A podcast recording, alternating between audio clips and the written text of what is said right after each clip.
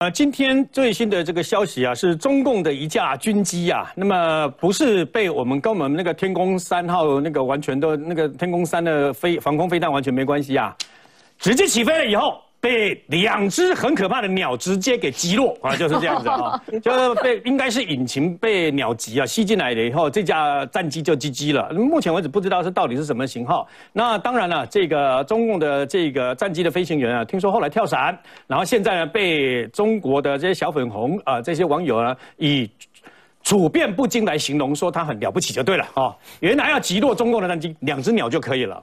那么事实上啊。从加拿大的这个军舰呢，呃，越过台海可以看到什么事情呢？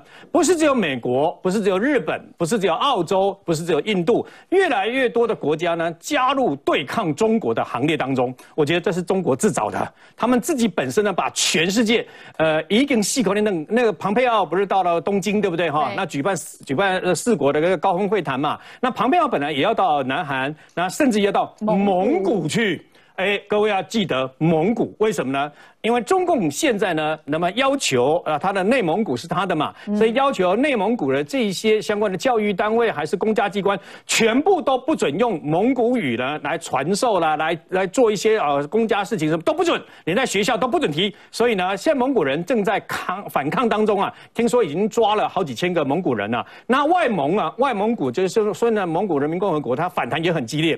你有没有发现这只母鸡，这是红色的母鸡，鸡头、鸡尾、鸡南、鸡北，全部都在都在跟它包围住，对，全部都在跟它对抗，有没有？从印度一直到新疆，一直到蒙古，一直到这个，你你以为俄罗斯跟它很好啊？俄罗斯最近发了一笔小财，卖了一千三百多亿的这个飞机跟飞弹，卖给谁？印度，你知道吧？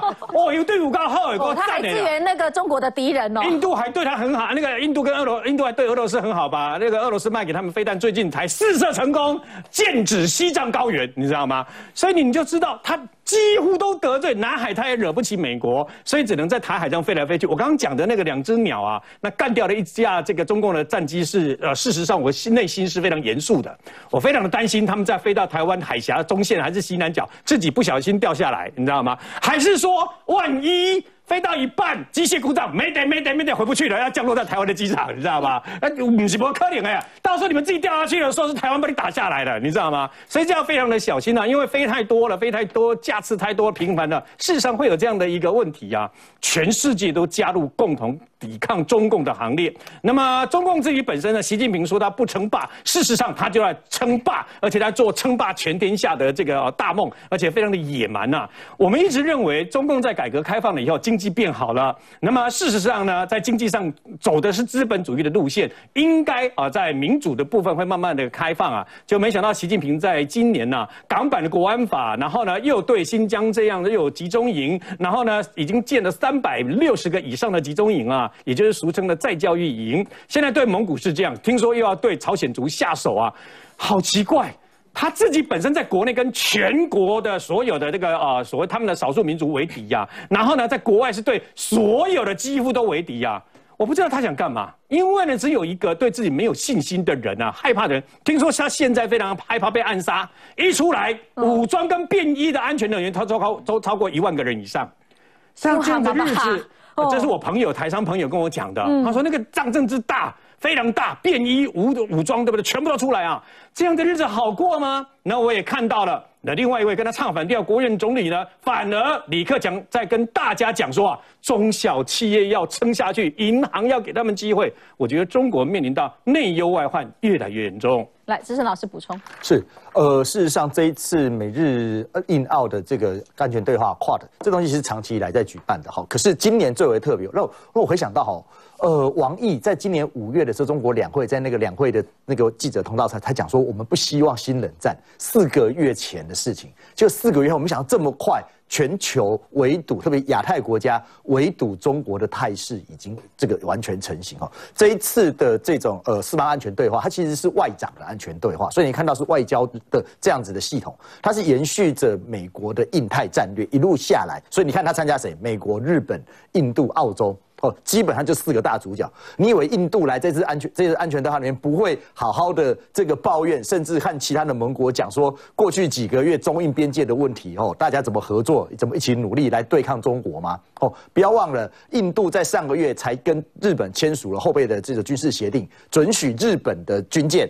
使用印度的这个港口，这摆明了就是我的军南海军不够强，我把日本一起拉过来，来抵抗中国的这个海上的一带一路。哦，那蒙古最好玩哦，蒙古刚刚瑞尔哥讲没有错，蒙古它其实夹在中国跟俄罗斯之间，是一个很微妙的角色。你想，对。对于这个中国来，哎，对于俄罗斯来讲，他当然希望外外蒙古越依赖俄罗斯越好嘛。所以这时候，如果外外蒙古他反中，然后倾向俄罗斯来支持，找找一样找别的大哥来支持啊，对付这个中国的话，俄俄罗斯一定乐观其成。所以我们觉得看到这一次蒙古在跨的里面可能会有表现的情况之下，我们都怀疑俄罗斯在后面是不是也在。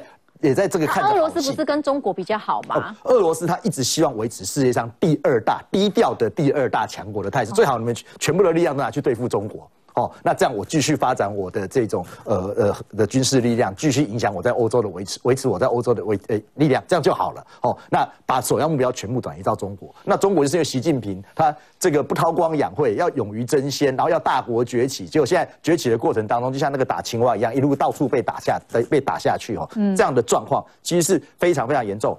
加拿大军舰，我提醒各位一件事情。为什么会加拿大军舰这个时候出现？他不是参加四方安全对话，安全对话是外长。可是大家记不记得十月二十六号到十一月五号，在鹿儿岛的那一个军对，在鹿儿岛，美国跟日本要举办利剑演习。嗯，当时加拿大其实就已经公布说，这个利剑演习我们加拿大也要参与。对，所以军舰慢慢慢慢的开到那边做准备哦，做一些补给，然后让那些海海上两个月的士兵在海上玩够了哈，现在到路上再玩养精蓄锐啊。然后对，也到日本烤个肉 哈，然后再一起参加十月二十六号剑利剑演习。所以你可以看到，美国或美日的布局，它是全方位的。